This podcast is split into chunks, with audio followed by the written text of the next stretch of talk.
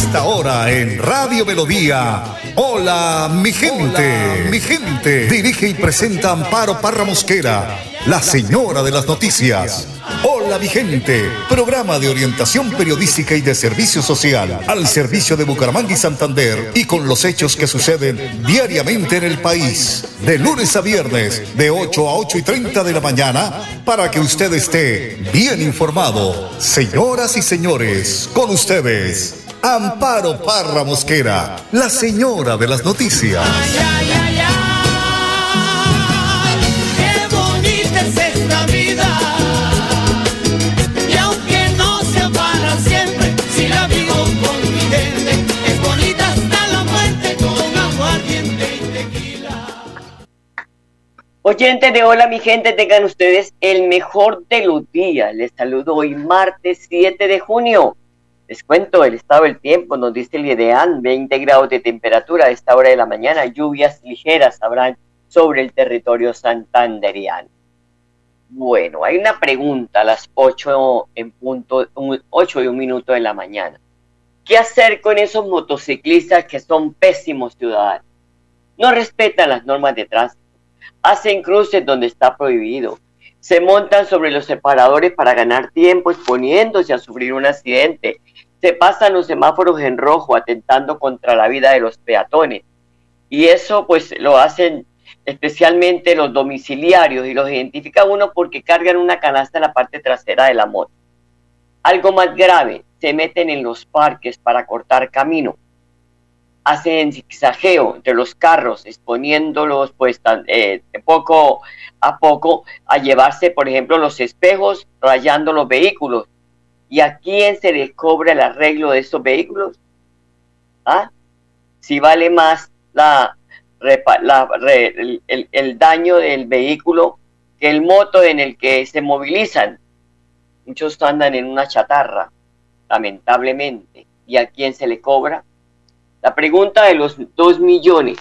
Llegó la hora de colocar fotosemáforos para, para pues parar tanta irresponsabilidad de esos motociclistas que se pasan las normas de tránsito por la galleta. ¿Dónde están las fotocámaras? Que si funcionaran sería mucho dinero que, de comparendos que tendría que cobrar la dirección de tránsito de los municipios. Ahora, la pregunta de los tres millones por aquello de la devaluación. ¿Dónde están las autoridades? Preguntó Shakira, ¿no? ¿Dónde están los ladrones? Aquí es dónde están las autoridades.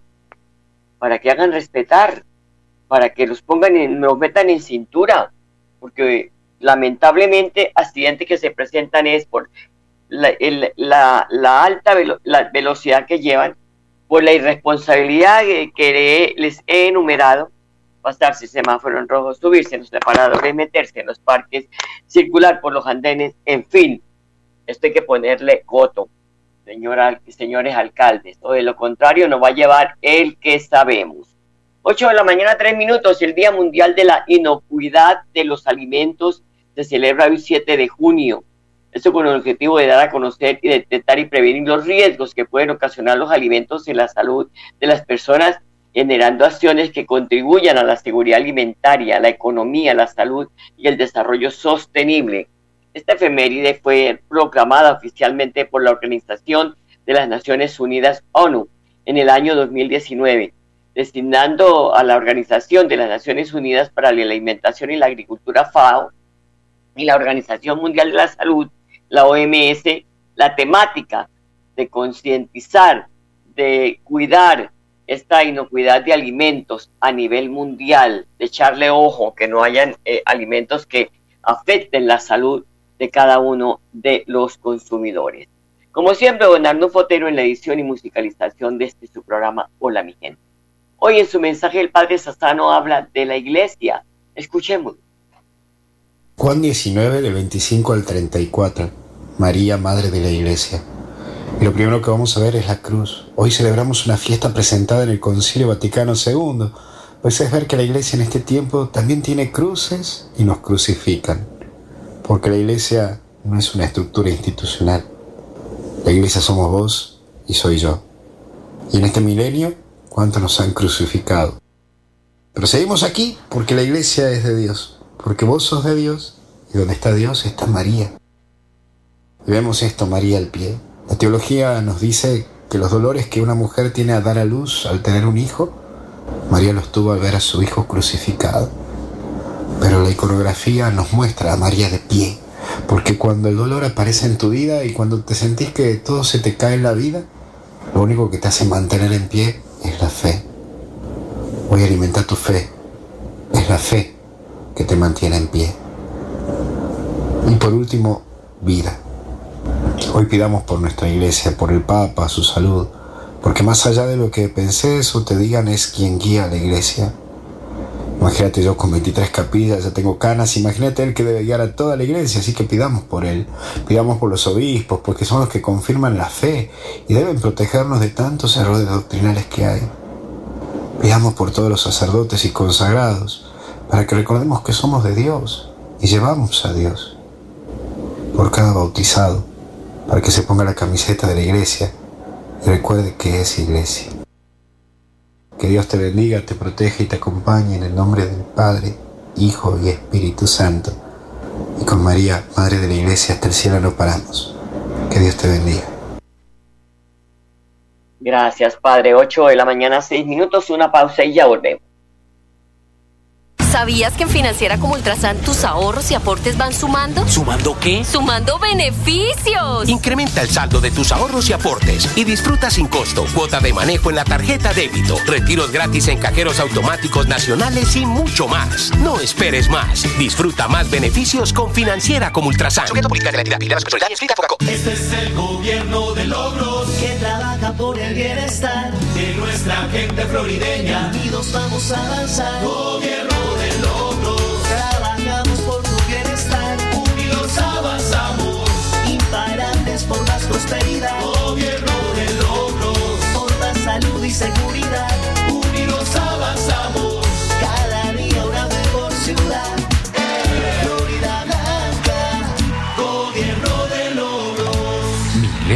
alcalde. En Vanti hacemos todo lo que está en nuestras manos por brindarte un servicio económico, seguro y amigable con el medio ambiente, para que el gas natural siga estando a tu lado, acompañándote en diferentes momentos de tu vida. Vigilado Superservicios.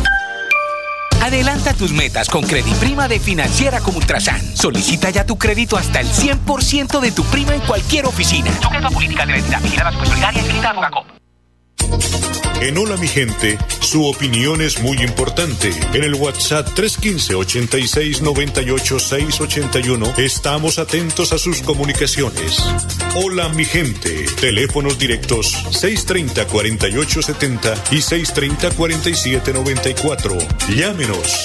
En Hola mi gente, primero los oyentes.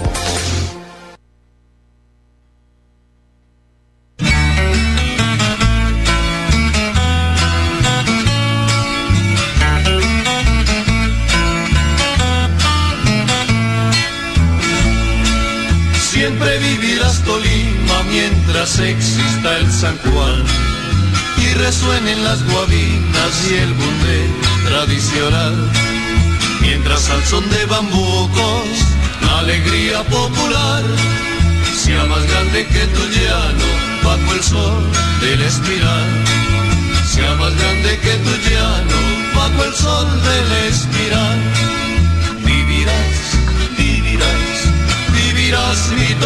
8 de la mañana, 8 minutos. Vivirás mi Tolima. No olviden pegarse la rodadita al Tolima Grande de los departamentos del Tolima y el Huila, que van a estar en fiestas de San Juan y de San Pedro, ¿no? el último puente del mes de junio.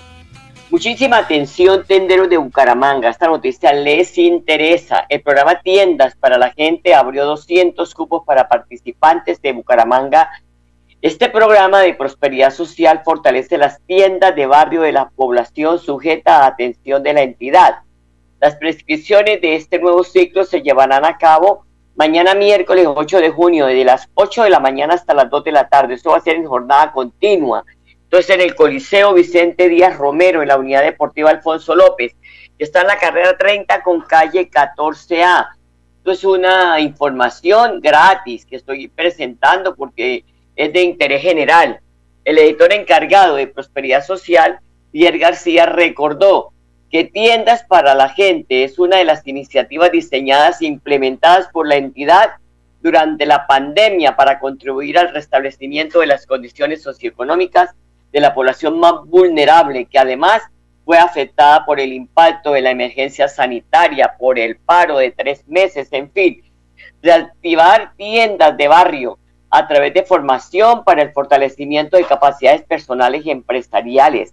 Mucha atención, que ofrecen una capitalización hasta de 2 millones de pesos, inventarios de víveres, abarrotes y productos de aseo que les permitan volver a participar de la cadena de abastecimiento en su territorio. Mañana, o desde las 8 de la mañana y hasta las 2 de la tarde, señores tenderos, tienen esta excelente información. 8 de la mañana, 10 minutos. Luis Ernesto Ortega, el secretario de la Comisión Local de Fútbol, informa sobre las medidas de seguridad para el partido del Atlético Bucaramanga versus Nacional por la cuarta fecha de los cuadrangulares finales del fútbol colombiano que se llevará a cabo mañana miércoles en el Estadio Departamental Alfonso López. Y la Comisión de Fútbol se reunió el día de hoy, donde se tomaron eh, las siguientes medidas para el desarrollo del partido Atlético Bucaramanga Nacional. Se van a tener los tres anillos de seguridad. La apertura de puertas va a ser a las 4 de la tarde. Se habilitó el ingreso de los hinchas visitantes para 1.250. Ellos van a estar ubicados en la tribuna norte baja. Solamente se va a permitir el ingreso en este costado de los, de los hinchas, donde es importante que los hinchas que van a venir acá se le va a hacer un registro de antecedentes. Importante que vengan ya con la boleta comprada para poder que ellos puedan ingresar al escenario deportivo desde las 3 de la tarde. Eh, también se tomaron otras disposiciones, como fue el poder habilitar las cafeterías nuevamente, pero solamente se va a permitir la venta en los puntos específicos de la cafetería. No va a haber maneros, no va a haber la venta en, en gradería, pues vamos a tener una, creemos que una, una afluencia masiva de aproximadamente unos 20 mil hinchas, con lo cual pues va a estar bastante apretado el, movimiento de las personas dentro del escenario deportivo. Obviamente, de acuerdo al, dispositivo, eh, se tienen establecido aproximadamente 800 policías que van a estar resguardando la seguridad, más los gestores de convivencia que nos van a acompañar, al igual que la logística del estadio Alfonso López. 800 policías van a estar eh, pues brindando la logística. Entonces se espera la asistencia de unas 20 mil personas, de las cuales 1.250 eh, hinchas visitantes podrán ingresar al estadio a la tribuna norte baja. Las puertas del estadio se abrirán desde las 4 de la tarde. Y dice Luis Ernesto Ortega, vivamos la fiesta de fútbol en paz y en familia. Recuerden que van muchos papás con los niños. No vayan a cometer estas barbaridades que hacen esos hinchas apasionados se apasionan por nada, ¿no? Por ver un, bico, un mico colgado. 8 de la mañana, 12 minutos, vamos a la pausa, ya volvemos. ¿Sabías que en Financiera como Ultrasan tus ahorros y aportes van sumando? ¿Sumando qué? ¡Sumando beneficios! Incrementa el saldo de tus ahorros y aportes y disfruta sin costo cuota de manejo en la tarjeta débito, retiros gratis en cajeros automáticos nacionales y mucho más. No esperes más. Disfruta más beneficios con Financiera como Ultrasan.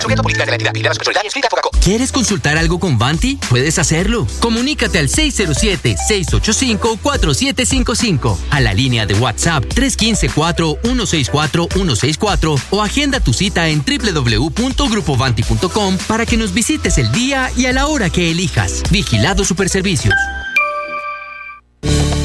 Florida Blanca progresa y lo estamos logrando. Logro número 135, mejoramiento integral a escenarios deportivos. Apostándole a la recreación y a la integración familiar, el Gobierno Unidos Avanzamos ha realizado el mejoramiento integral de 25 escenarios deportivos, beneficiando a más de 50.000 habitantes de diferentes barrios de la ciudad. El impacto es muy bueno para la juventud, Esto representa deporte. Porque con deporte, el progreso en la ciudad es imparable. Florida Blanca, gobierno de logros. Miguel Moreno, alcalde. Escúchenos en la página web www.melodiaenlinea.com. Se oye un rumor lejano de serenata, el murmullo que llega junto a la clara luna de plata. Románticas canciones de mis abuelos, con perfume de ceiba de naranjales y de ciruelos, con perfume de ceiba de naranjales y de ciruelos. Amor, eso todo lo encierra mi serenata. Oye la niña linda, sí, por ti se canta.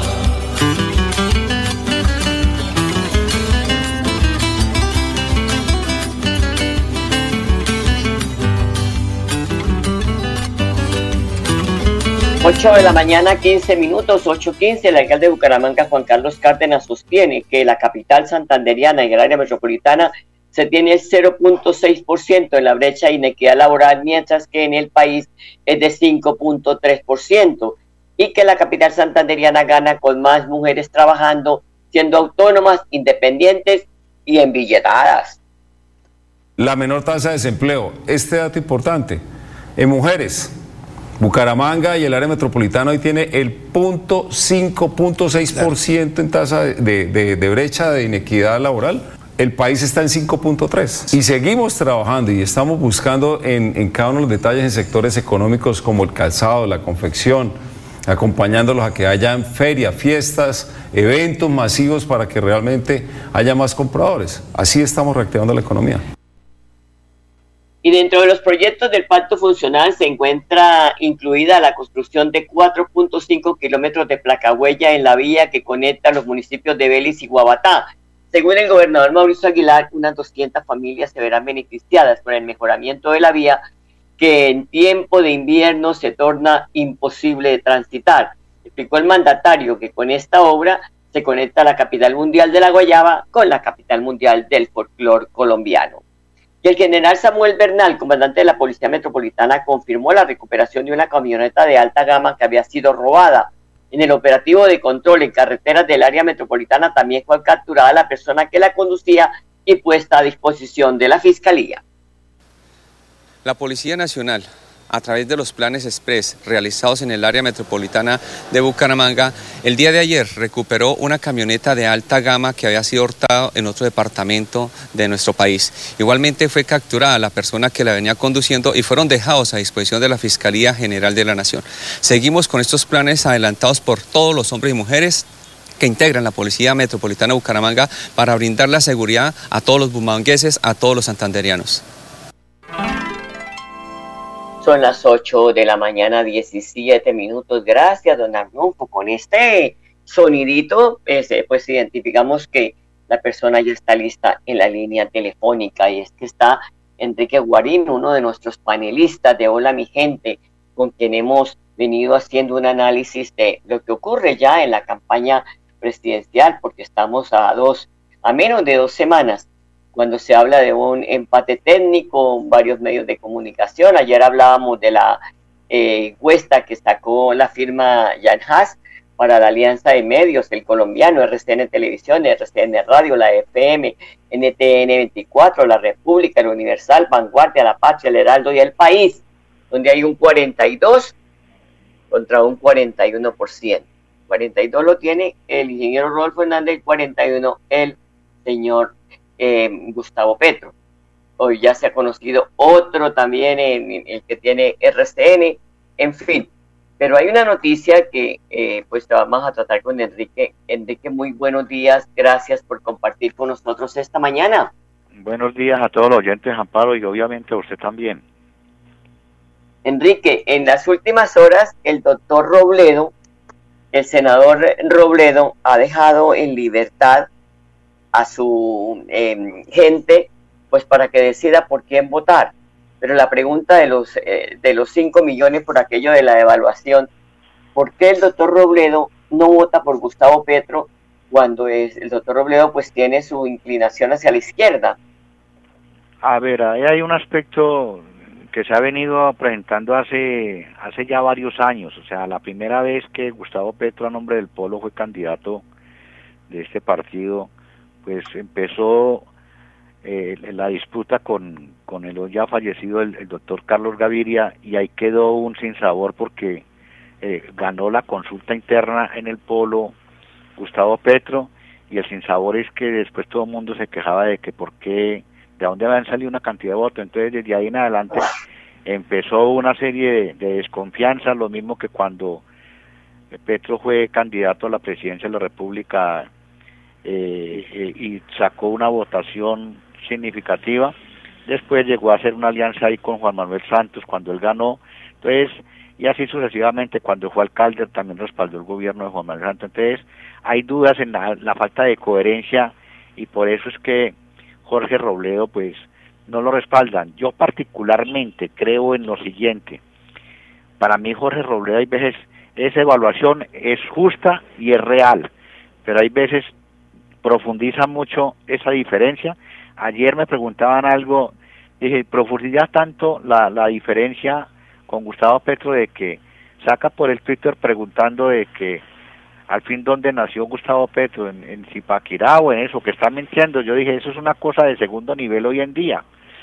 Entonces no me parece, entonces hay veces me da la impresión de que marcatiza mucho la cosa ahí con la diferencia de Gustavo Petro y en la política del país se necesita otra salida totalmente diferente en, ese aspecto. Entonces ya mucha gente pues empieza a, opinar de decir se volvió fue en un problema de carácter personal no político y yo ayer pues hacía énfasis en el sentido de que de que me parece que sí que ya se está dejando llevar de, de aspectos individuales o personales y lo político queda a un lado entonces eh, en eso pero lo que sí no tengo ninguna duda es que es que Jorge Robledo de izquierda, no tengo ninguna duda. Y que Gustavo Petro también muchas veces ha, fijado apoyo en el sentido de que dice que él no es de izquierda, que es progresista, también no tengo absoluta duda de que netamente de izquierda Gustavo Petro no es, pero hay que resaltar que Gustavo Petro se le metió a, la alta alcurnia de este país y hoy está pues peleando presidencia, eso no se puede, lo mismo que el ingeniero Rodolfo Hernández, él se le metió a la alta alcurnia de la política de este país y a los grandes poseedores de capitales, claro, eh, el, ingeniero Rodolfo Hernández tiene dinero, pero no en la cantidad que tienen los grupos que orientan y que manejan este país económicamente, como el Grupo Santo Domingo, como el Carlos Sarmiento Angulo, etcétera. Entonces, yo sí resalto eso en ambas candidaturas que han saltado por encima de los grandes poderes económicos y políticos y las familias políticas de este país y hoy están peleando una, una presidencia de la República, que desde ese punto de vista me parece que es positivo y un avance. En cuatro años estoy seguro de que se va a cambiar mucho el ambiente de lo que es la discusión de la, de la candidatura a la presidencia de la República, porque nos vamos a salir de ese San Benito que voto contra este o voto contra este, porque eso no origina ningún bien al desarrollo social, político y, económico del país. Enrique, pero hablando con amigos, les dice, les pregunta, bueno, bueno, ¿cuál es el miedo de que gane Petro? Dice, no, es que Petro llega y se va a quedar. En cambio, Rodolfo se va en cuatro años. ¿Cuál es su opinión? A ver, yo tengo una opinión. Digamos, el, uno de los miedos que tienen con Petro es lo de Venezuela. Y ya lo explicaba en un programa anterior. Yo no comparto eso porque, porque es que la pelea dura, dura de frente que le dio el gobierno de, de Chávez a, a Estados Unidos fue tan grande que, que Estados Unidos lo bloqueó y Petro no ha dado una, una pelea, digamos, dura, dura contra los Estados Unidos, sino que más bien inclusive han hablado. Entonces, desde ese punto de vista, yo no creo en ese sentido. Entonces, el temor grande, ahí efectivamente sí es cierto, de que se llegue a quedar en el poder. Ahí sí, en ese sentido, yo no, no, no tengo ningún criterio claro, pero que se pueden quedar en el poder porque Álvaro Uribe dijo, no me quedo, y se quedó dos años. Juan Manuel Santos dijo, no me quedo, y se quedó dos años, dos periodos, perdón. Y en lo de Petro, pues claro, entonces hay la, hay la prevención en la mayor parte de la población colombiana de que haga algo parecido a lo sucedido. Que no se quede dos periodos, que se quede tres, cuatro y cinco. bueno, es un criterio. Lo ideal es que a la gente le cumplan y sean los cuatro años de periodo en ese sentido. Eso es lo ideal y que sean que sean coherentes, que sean justos y que pero es que recuerde que Chávez decía que él a los cuatro años entregaba, entonces ahí es donde está el detalle, dijo Cantinflas. Entonces, en eso sí hay mucha, mucha, mucha prevención en ese sentido y lo correcto es que la gente cumpla lo que dice. En la política en el país, o mejor en la politiquería, se volvió una costumbre que la gente dice una cosa y después la cambia. Y nadie lo nota como mentiroso, no, la mentira hay que rechazarla, venga de donde venga. Y, en, este, y en esta campaña sí que ha habido mentiras, ¿no? ¿Cómo? Eh, en, en esta campaña sí que han habido uh, mentiras. Claro, por eso también hay mucha desconfianza. Yo en eso, particularmente, cuando, cuando una persona como tal, yo vea que es incumplido, que es mentiroso y que sea un político, no creo en ese político. No creo porque es que esos son el ABC de la formación de la personalidad del ser humano como tal. Y la politiquería y las mentiras en esta campaña están creando falsas ilusiones a muchos, pero a muchos colombianos que sí desean un cambio. Yo reconozco que los 6 millones, aproximadamente 6 millones de votos que, que tiene el ingeniero Rodolfo son, son votos muy sanos de gente que desea un cambio en el país y sería lamentable defraudarlos porque ellos están cansados de que siempre los mismos con los mismos. De los votos más sanos de la última elección del 29 de mayo, para mí son los votos de Rodolfo. Pero eso no quiere decir de que Rodolfo sea una persona, digamos, en igualdad de condiciones. No, si lo llega a defraudar, para mí sería fatal. Y en igualdad de condiciones, digamos, la fuerza que tiene Gustavo Petro, que hay Eh. muchos más clanes políticos con Gustavo Petro que con Rodolfo Hernández. Eh, hablando de, planes de clanes políticos y hablando de, de- de- apoyos, aquí brevemente, porque ya se nos agota el tiempo, pese a no concretar alianzas con Rodolfo Hernández, pues Sergio Fajardo dice que no votará por Petro. ¿Por qué? Pues yo, yo, yo, yo pienso lo mismo. Bueno, en lo de Sergio Fajardo también en ese sentido sí me atrevo a manifestarlo. Él le quedó, le quedó eh, en su orgullo de que a él en la campaña hace cuatro años lo atacaron muy duro cuando estuvo a punto de ganarle a, a, a Gustavo Petro después del problema de que dijo que se fue a ver ballenas. Y fueron cuatro Sí. años de intensa lucha de desgaste contra Fajardo, donde llegó a esta campaña y se demostró que efectivamente, como lo reconoció una militante de la, de la Colombia Humana, Sí, la senadora de, de Antioquia. Zuletas, claro, de que le habían, habían logrado el propósito de quemarlo las Zuletas, sí. Entonces, en eso, claro, y además acudieron a hechos pues muy muy bajos, entonces claro, él tiene tiene su sentimiento en decir yo no le voto a Petro y lo ha manifestado sin ningún tipo de como dice de tibieza, como dicen, no directamente. Y es el tipo que más se ha mantenido en la posición de no votarle a Gustavo Petro porque hay muchos políticos para mi modo de entender, hay sectores en los verdes en- y en otros sectores, en el Partido Liberal, en, en la U, que ponen un pie en el lado de, de Rodolfo y otro en el lado de Petro, mirando a ver cómo con Gánaga, con ¿Cómo Gánaga- quedan bien? Con cara y con sello gano. Claro, bueno, ya un punto, ya para, ya para irnos, porque eh, también el nuevo liberalismo anunció el respaldo a Rodolfo Hernández para la segunda vuelta. Dice que de Juan Manuel Galán, que santanderiano vota santanderiano. Ahí pues nos vamos porque se nos agotó el tiempo, Enrique. anteriormente, eh, la periodista Mabel Lara le, le, le va a votar a Petro, entonces lo que yo digo, le ponen un pie en un lado y en otro para quedar con, vas a ver quién es el que gana para mirar a ver cómo se acomodan. Eso es política, yo, no- yo, rechazo eso, eso es en política. Bueno, Enrique, mañana nos hablaremos. Gracias, muy amable por su no, Amparo, un participación. saludo a usted y a todos sus oyentes. Bueno, hasta luego, chao.